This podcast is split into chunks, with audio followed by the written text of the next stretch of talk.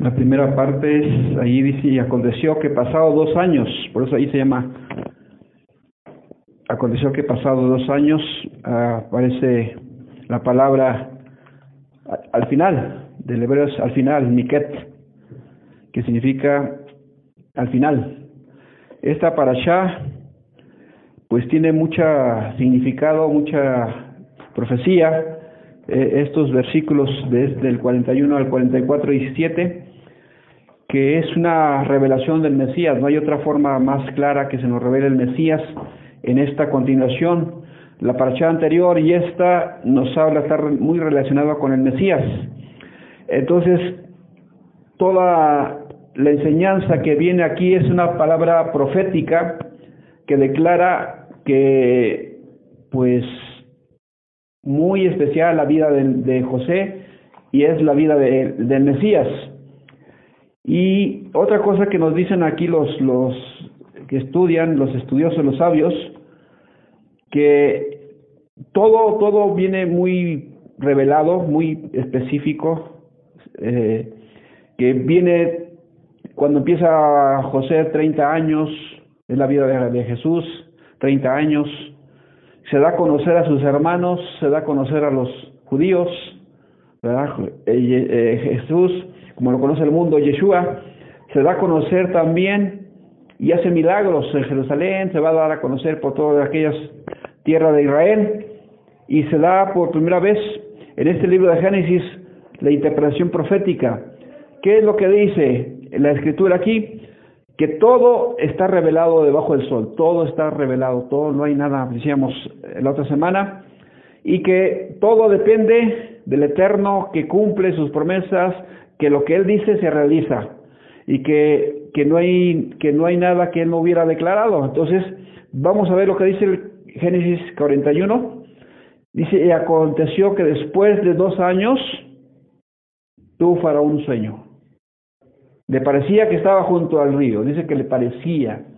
En los sueños nos vamos a dar cuenta, pues, pues las, las cañas, los trigos no tienen bocas, nos damos cuenta. En la vida real no, no tienen boca, pero aquí dice que se devoraban a las otras, a las que no tenían abundancia, que viene un momento de, las flacas se comen a las gordas, aquí vemos las vacas hay algo, es, algo extraño en este sueño. Vamos a ver qué es este extraño sueño. Y dice aquí el versículo 2, y que del río subían siete vacas. ¿Sí? ¿Qué? Hermosas. A la vista y muy gordas y, y parcían, o sea que estaban comiendo ahí, que estaban pastando. Y dice que tras de ellas subían del río otras siete vacas ¿Y qué? ¿Qué dice aquí? De carne y se separaron cerca de las vacas hermosas a la orilla del... O qué quiere decir que estaban escualas, raquíticas, flacas, ¿verdad? Esto es lo que les quiere. Y que las vacas de feo aspecto, fíjense qué dice. Versículo 4.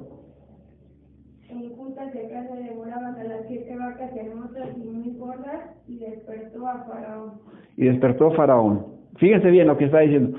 Que al, al comer estas vacas, todo esto se despierta Faraón. Y luego dice el versículo 5, y se durmió de nuevo. Despertó y volvió a dormirse. Y soñó la segunda vez que siete espigas llenas y hermosas crecían de una sola caña. Decía que en una sola caña tenía espigas, estaba muy lleno de espigas, como si fuera un árbol, ¿verdad? Frondoso, estas espigas estaban llenas de fruto. Y después de ellas salían otras siete espigas menudas, abatidas del viento solano, y las siete espigas, ¿qué dice? Versículo 7. Devoraban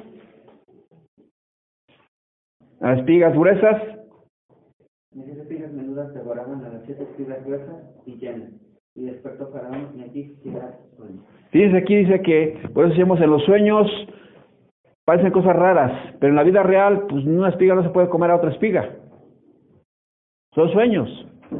A veces, como que los sueños no los tomamos tan importantes en ocasiones, pero en ocasiones tenemos pesadillas, tenemos cosas que nos inquietan, o hay cosas que nos desesperan en los sueños. Hay cosas que en los, en los sueños podemos ver tantas cosas feas, horribles, como dice aquí, o también hermosas podemos ver cosas. Soñamos cosas bonitas, a veces cosas extrañas, pero aquí el, el, el sueño de Faraón es terrible, porque él se agita y desesperadamente busca a sus sabios, busca a quien le interprete estos sueños y no hay nadie. Nosotros decíamos, ah, qué fácil, pues son siete, pues ya lo tenemos revelado, pero él no tenía nada. Nosotros lo leemos aquí y vemos que, ah, que, pues, que sabemos que, qué significa todo esto. Pero aún así, tendremos tan, interpretado que no sabemos todavía el futuro, qué va a acontecer. Y esto es lo que llama la atención de todas estas cosas que dice en, en lo original que pasados dos años, y dice aquí que pasados dos años, ¿verdad? Tuvo Faraón un sueño. ¿Por qué pasados estos dos años? ¿Por qué, ¿Por qué dice que dos años?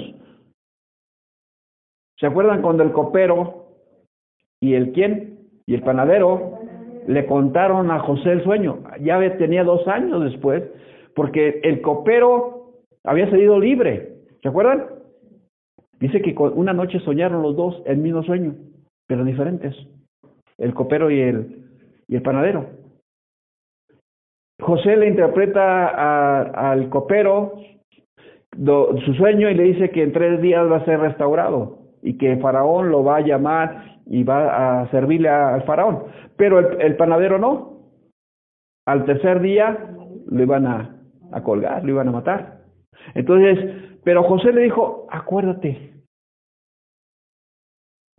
¿Qué pasó con José? Se confió. Puso su confianza en, otra persona en vez del Creador. Y el Eterno le dijo, ah, sí, has confiado en Él. Por eso dice que pasó dos años más. Por eso, cuando usted confía en algo, la situación no se le va a ir.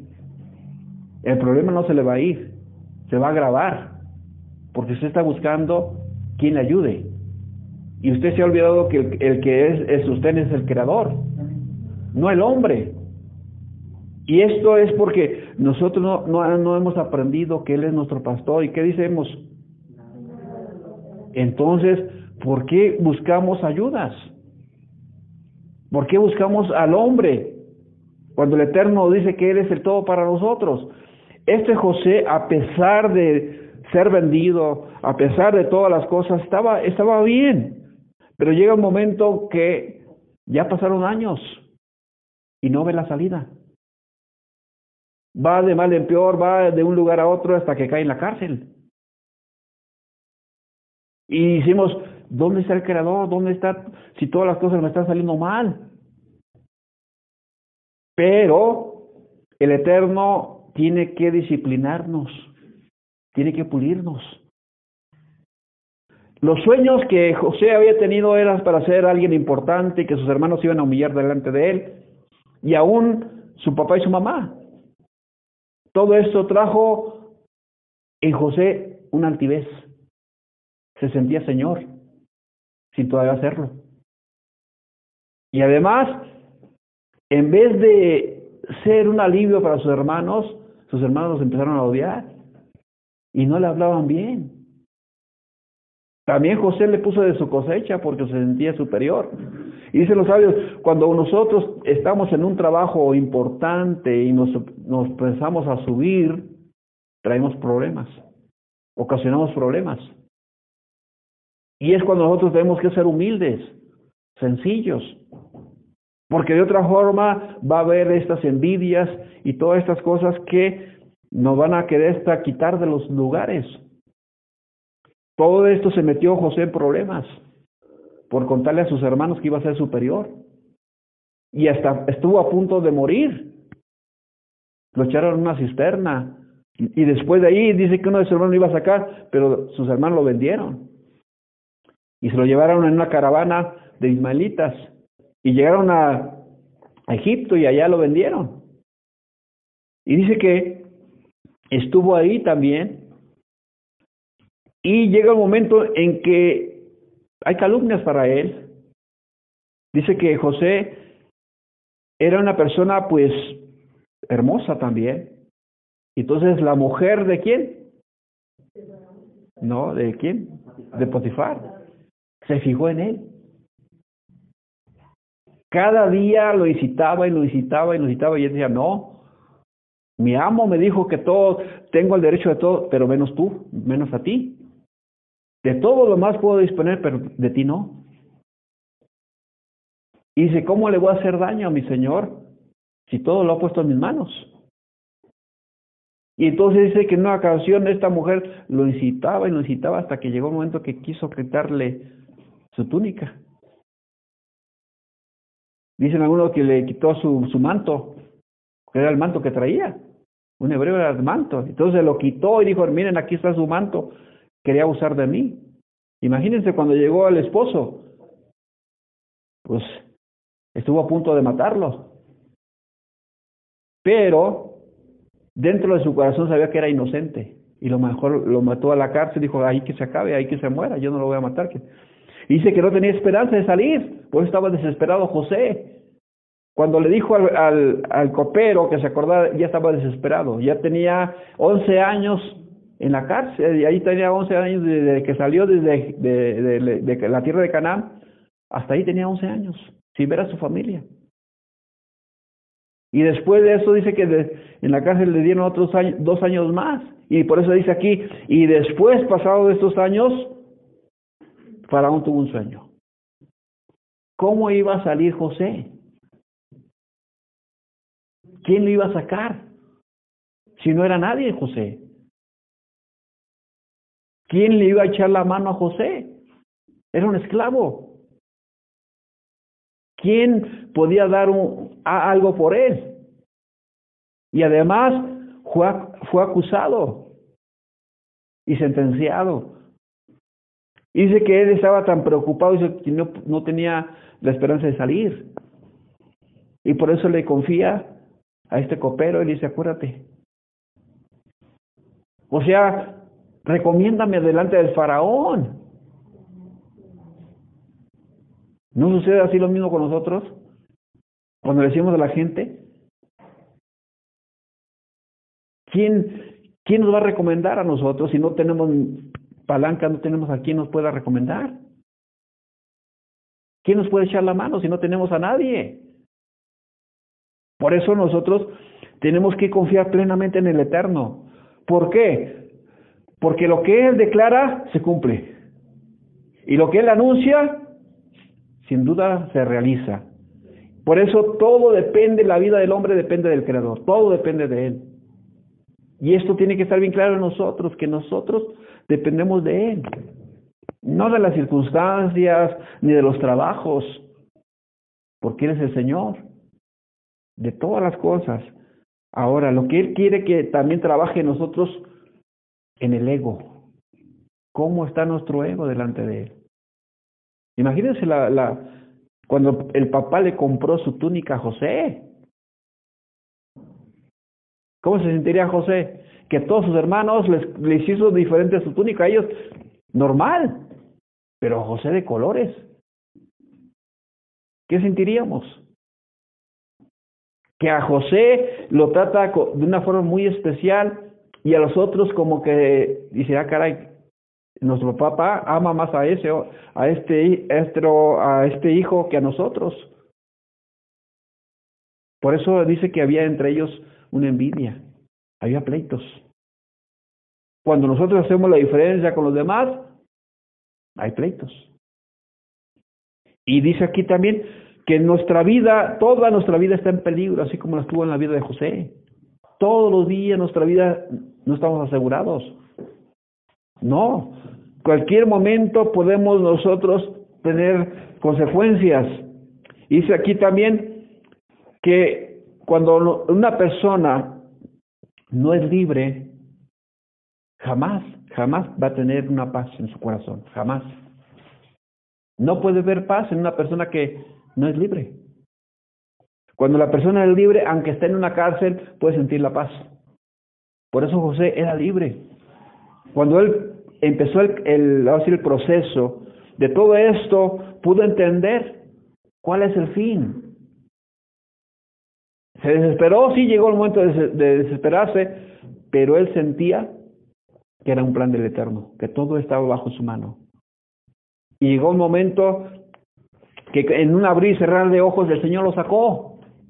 En un abrir y cerrar de ojos, de momento, vean ustedes aquí, en este, en esta, en esta sección, y dice aquí que, versículo, vamos a retrasar, bueno, José empieza a interpretar el sueño, Versículo 14 dice, entonces Faraón envió y llamó a José y lo sacaron y se afectó y mudó sus vestidos y vino a Faraón. Fíjese, eh, en un instante, ¿se ve? 41-14, ¿sí? Quiere decir que en un cerrar y abrir de ojos el Señor nos puede sacar. En una sí. Pero ¿qué tengo que hacer yo? Esperar. Esperar el momento que Él haga la obra. Porque también en un momento y cerrar de ojos, así será su venida. Nosotros estamos viendo cómo el mundo va a suceder, va a ser un caos. La gente va a ser más malvada. La gente, mire, ya se están dando cosas horribles, en nuestros mundos se están dando cosas feas, donde hasta el aquí tenemos hacia el norte Canadá ya empieza a, a establecer que también puede tener relaciones con bestias. Canadá. Antes decíamos que Inglaterra ya se estaban dando casamientos con perros. Ahora en Canadá está sucediendo algo extraño que ellos están permitiendo las relaciones con animales. Y en otros lugares se están dando casamientos entre padres e hijas. Imagínense, es un cabo tremendo. Y nos estamos dando cuenta que nuestro mundo va a llegar a un momento que se van a devorar. Se va a devorar las cosas. Y entonces, por eso está diciendo, y al final, es algo del final. Las cosas que no estamos viendo todavía, que no hay una responsabilidad en el mundo porque encontramos gente que no tiene temor de Dios, gente que no tiene la, la, escritura y cada día está poniendo reglas y reglas y reglas fuera de la palabra del Eterno. Y cada día más y más los hijos de Dios estamos siendo relegados. Cada día más y más. Somos odiados por el mundo. ¿Por qué? Porque le decimos que eso es pecado. Eso no, no, no le agrada al Eterno. Y cada vez más y más el pueblo del Señor ha sido perseguido. Y dicen, es otra religión, es otro camino, es otra cosa. Cuando el Eterno nos dice que vamos a experimentar también algo tremendo, como dice aquí que las siete vacas de feo aspecto, dice aquí que en el original son malignas algo tremendo que van a devorar, que va a devorar también a, a la comida, que va a devorar todo esto y va a haber mucha hambre. Y es lo que va a suceder en el tiempo, ya, ya estamos aún, estamos en tiempos, que digamos, unos cinco años más de abundancia, y esto va a aparecer la, hambruna, dicen algunos, de los sabios de Israel, que va a aparecer la hambruna porque se tiene que manifestar al, al, pueblo, al pueblo especial en la abundancia. Así como José se apareció en la abundancia y en la escasez se le va a aparecer a Judá. Tiene que haber un momento de tribulación, de problemas, crisis económicas donde toda la economía se va a venir abajo. Y entonces se le va a presentar al pueblo de Israel, a la parte que sigue, a la parte de Judá, el Mesías. para ser rey de ellos y sacarlos y decirles que Él tiene el alimento para todos el pueblo de Israel. Hoy se presenta la casa de José o la casa de, Israel. José pertenece a la casa de José, a la casa de Israel, y él se da a conocer. Pero los demás hermanos no lo conocen. ¿Por qué? Porque está, está disfrazado o vestido de otra forma. ¿Cómo está? José, ¿cómo se presenta ante sus hermanos? Como un egipcio, un príncipe de Egipto, no de Israel.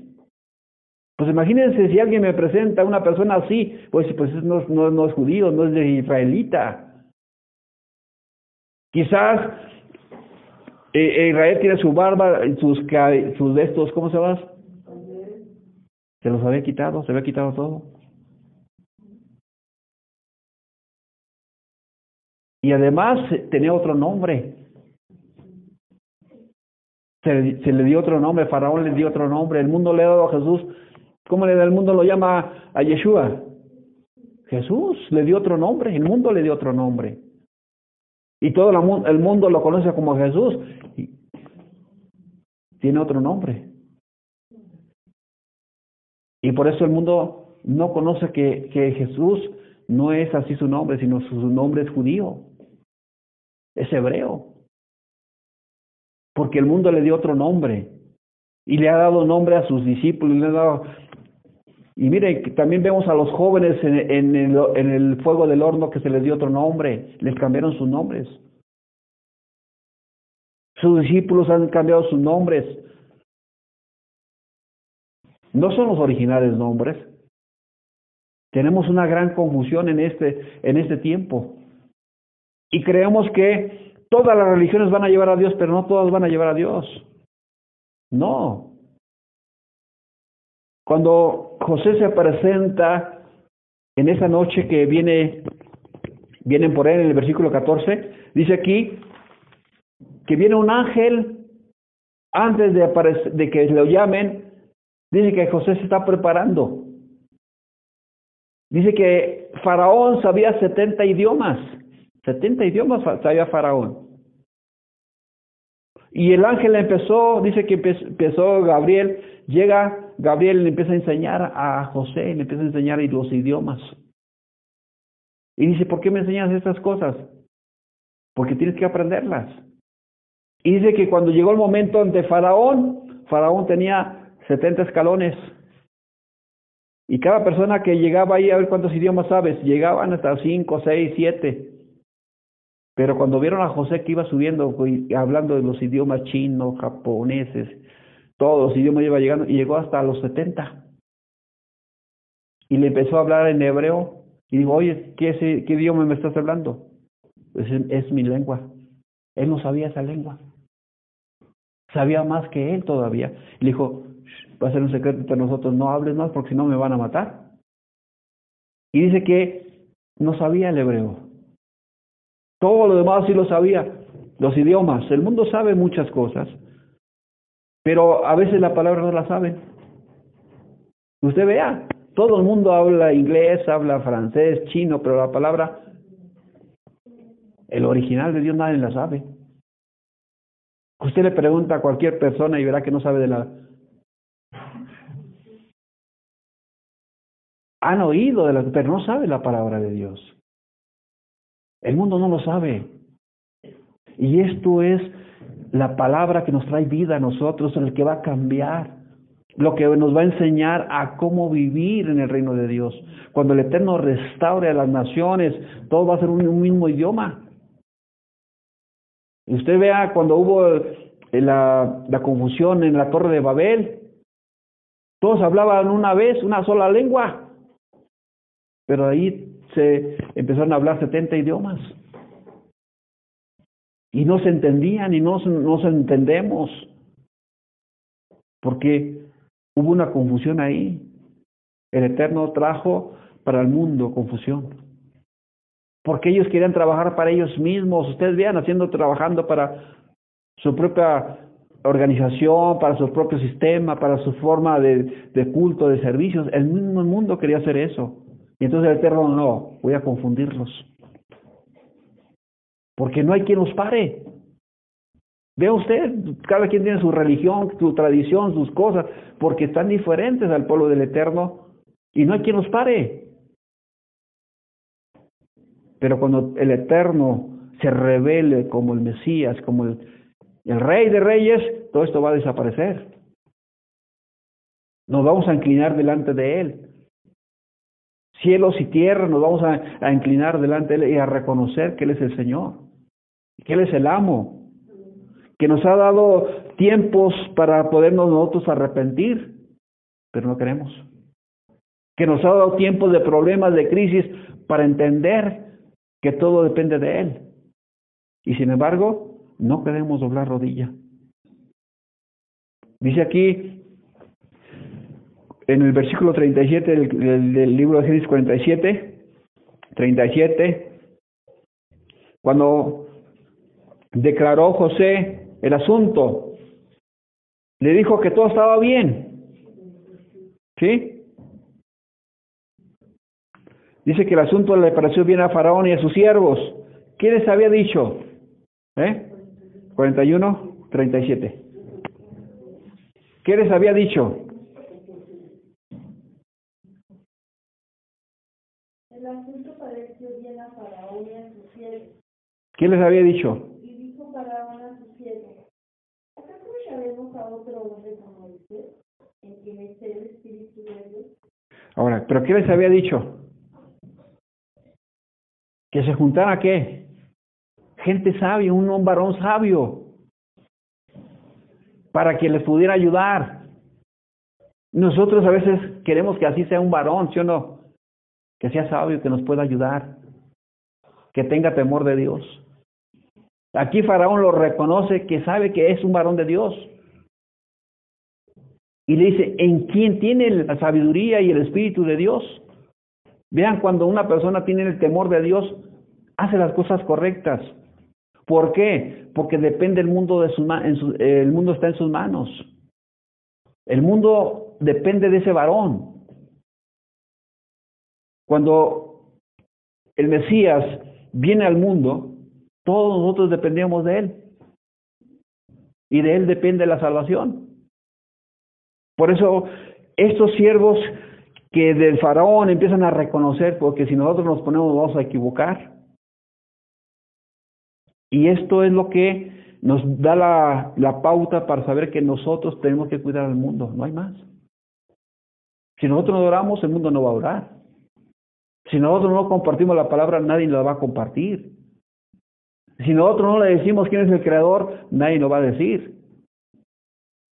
De nosotros depende. Y es la oportunidad que nos da el Eterno de anunciar a todo el mundo que tenemos un Salvador y que a través de él podemos ser la luz. José se estaba preparando para hacer esa luz. Y no cualquier luz. Una luz que tenía que brillar. Una luz que tenía que estaba en medio de una oscuridad, que tenía que vencer a su ego, a todas sus emociones, que tenía que vencer a todas las circunstancias. A veces no entendemos la vida de José, no la entendemos, porque decimos, ¿cómo? ¿Estaba contento José con esa situación? Yo creo que no, no estaba tan contento, no dice la Biblia que estaba feliz. Cuando llega el momento, la crisis, nadie está feliz. Estamos preocupados, con dudas. Y dice aquí que el Satán venía a poner la duda en José. No que tú eres, no que tú eres el, el, especial de, de, del Eterno.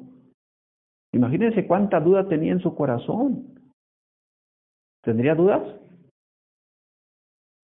¿Tenía él miedo? ¿Saben qué? Él, era, él estaba en la carne.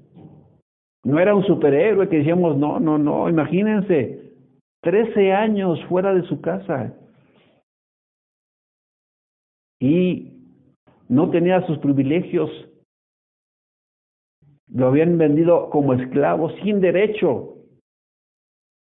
Y dijimos, él no estaba sonriendo y gracias a Dios porque estoy aquí. No. Hay momentos en que llega la nostalgia, nosotros decimos, ¿dónde está nuestro Dios? ¿Por qué estoy sufriendo así? Pero déjeme decirle, no se quejó él. No se quejó. Ni dudó. Si no, la, escritura nos hubiera dicho, dudó. Pero dice que no. Entonces, ¿qué es lo que lo mantenía? Esa llama ardiente o esa creencia que él tenía en su creador. Eso es lo que lo, lo, a él lo sentía dentro de su corazón, que el Espíritu del Eterno estaba en él. Y que era el que lo consolaba y que lo ayudaba. Así como los ángeles vinieron a fortalecer a, al Mesías. Dice que cuando tuvo hambre, ayunó 40 días y cuánto y él vino el tentador. Por eso aquí nos está hablando que tengamos cuidado con las tentaciones y las dudas. Es un gran problema, la tentación y las dudas. Usted no debe de dudar ni ser ni caer en las tentaciones, porque Satán, cuando nosotros caemos, entonces Satán tiene el poder y el control de nosotros. Por eso ellos dicen que cuando nosotros tenemos estas, estas tentaciones y estas dudas, nuestra mente puede caer.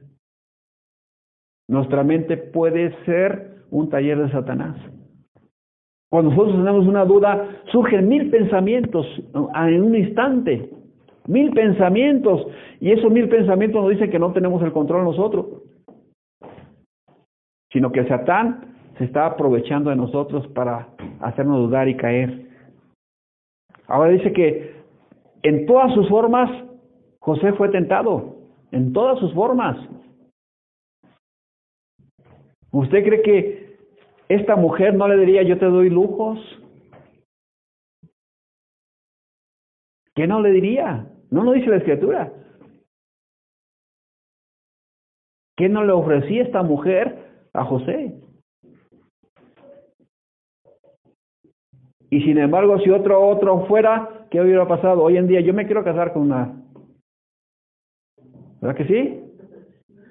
¿A quién le dan pan que llore? Pero sin embargo dice que éste se mantenía firme al Creador. Ahora, también nos vamos a dar cuenta que,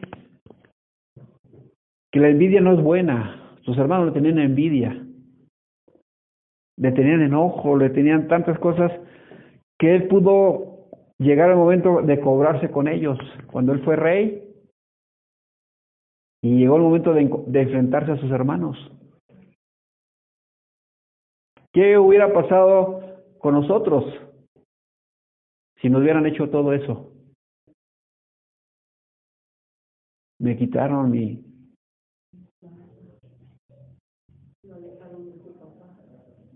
Además, no me hablaban bien.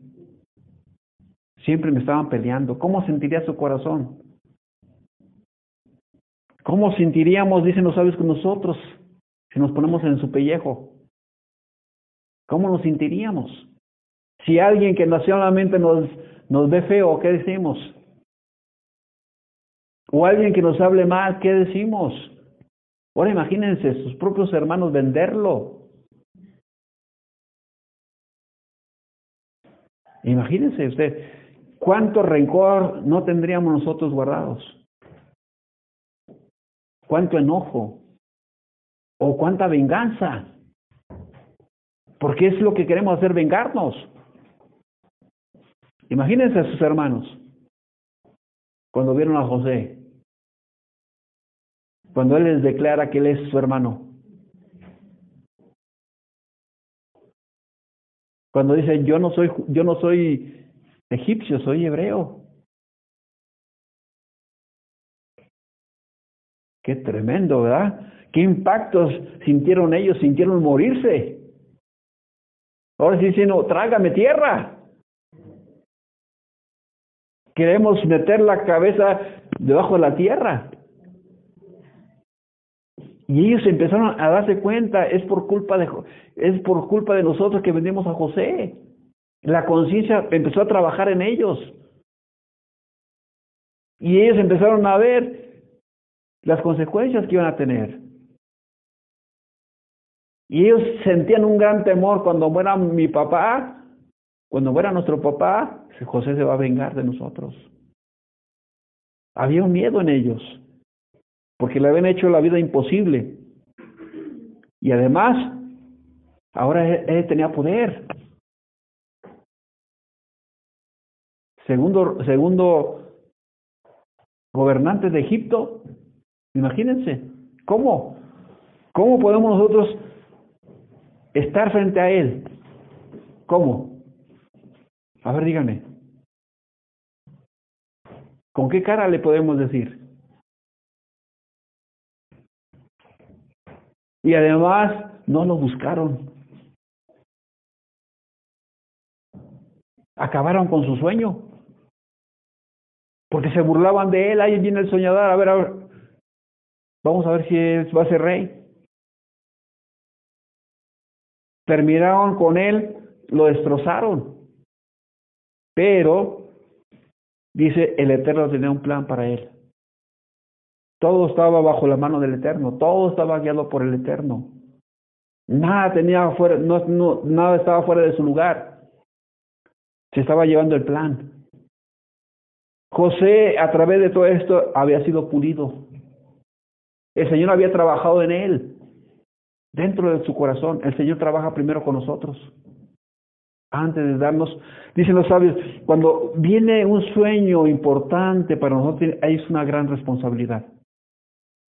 Cuando se nos da una tarea grande, hay una gran responsabilidad.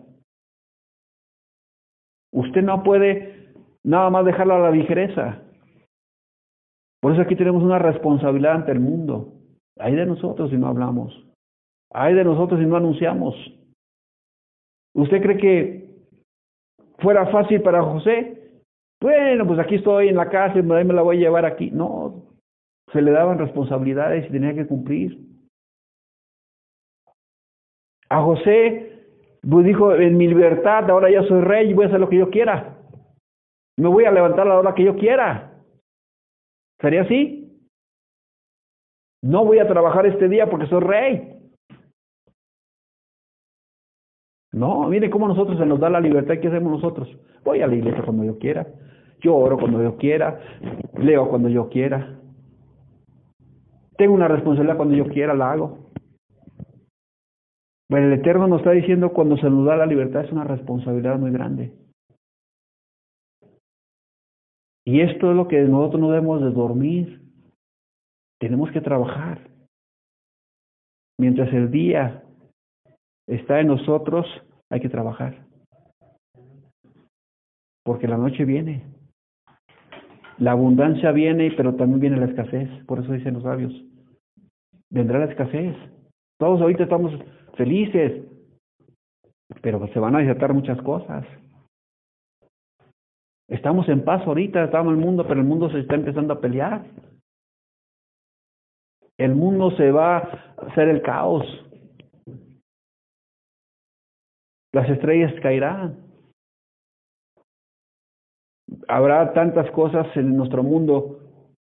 Y dice, porque no estamos nosotros trabajando para Él. Estamos confiando más en los hombres que en el Creador. Y miren lo que vamos a terminar con Oseas 6, 2.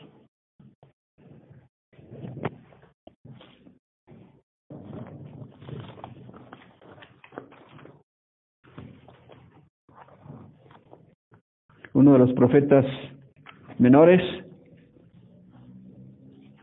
Lo dice ahí, ¿ya lo tiene? Lea por favor, Oseas.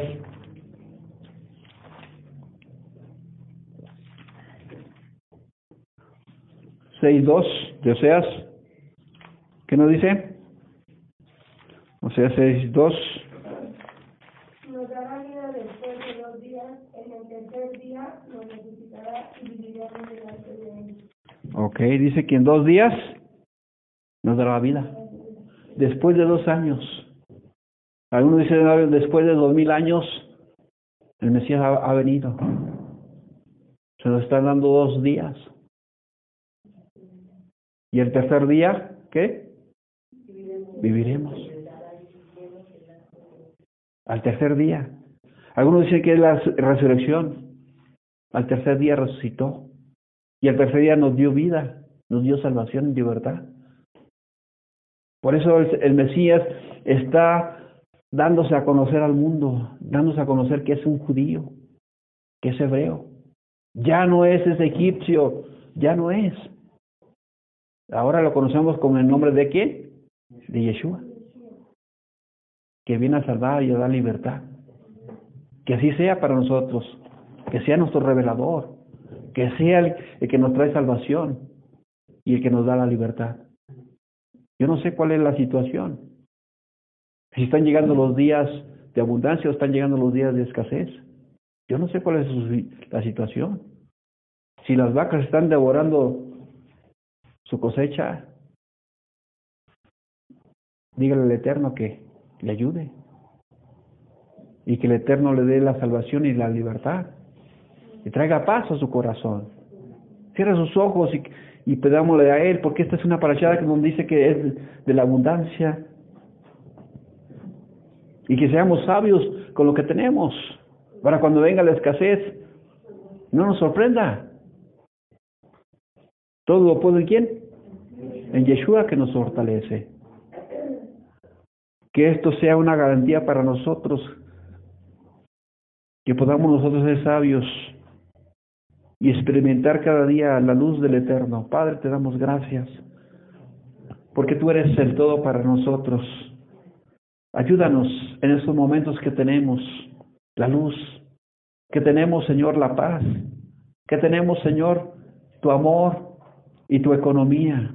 Ayúdanos, ayúdanos a ser sabios y cómo administrar lo que tenemos para cuando vengan los días difíciles, Padre, Ayúdanos para que podamos nosotros salir victoriosos y saber que tú eres el que tienes el control de todas las cosas.